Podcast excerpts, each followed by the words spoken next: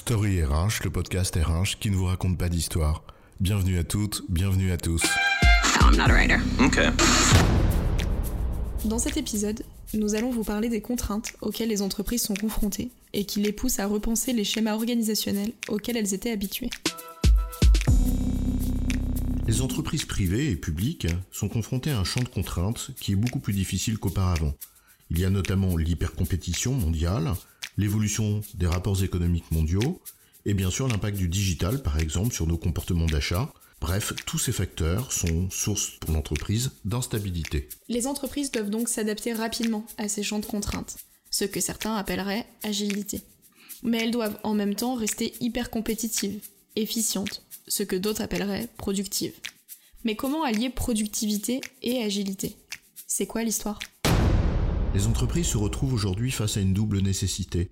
La première, c'est d'être efficiente à l'instant T, et en même temps, d'être en capacité de s'adapter à son environnement. Et cet environnement change sans cesse.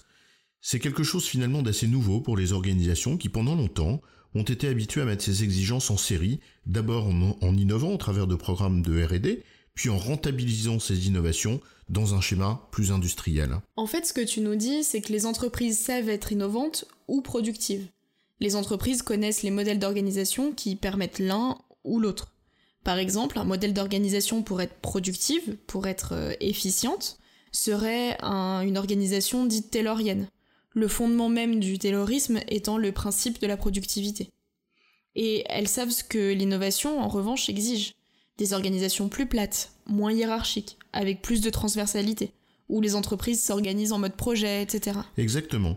La difficulté vient en revanche du fait qu'aujourd'hui, avec le contexte que nous avons décrit en introduction, les entreprises ne doivent plus être l'un ou l'autre, mais bien les deux à la fois. Or, c'est cette nécessité de faire les deux en même temps qui nous renvoie à nos antagonismes. Quelle organisation, quel modèle nous permettrait de faire les deux en même temps? Nous ne le savons pas vraiment. C'est d'ailleurs ce que l'on peut observer sur les tendances managériales de ces 50 dernières années, qui avaient au fond pour finalité implicite d'essayer d'ouvrir, d'essayer d'assouplir un modèle taylorien dont on sait qu'il ne s'adapte pas tout seul.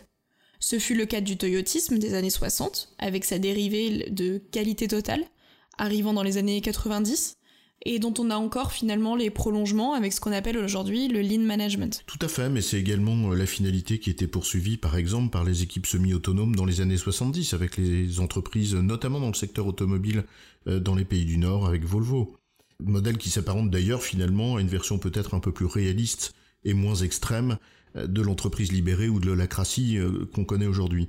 On pourrait euh, citer bien d'autres exemples comme les organisations apprenantes, le knowledge management des années 90, etc. En résumé, l'histoire est toujours la même, et les enjeux de nos entreprises n'ont pas changé. Ils consistent à être à la fois efficiente et agile, savoir être productive tout en sachant s'adapter et innover. Le champ de contraintes est en revanche, lui, beaucoup plus pressant, et fait que pour certaines d'entre elles, ça devient une nécessité de survie. J'ai bon, chef? Tout à fait, tu as raison, mais on va pas en faire une histoire.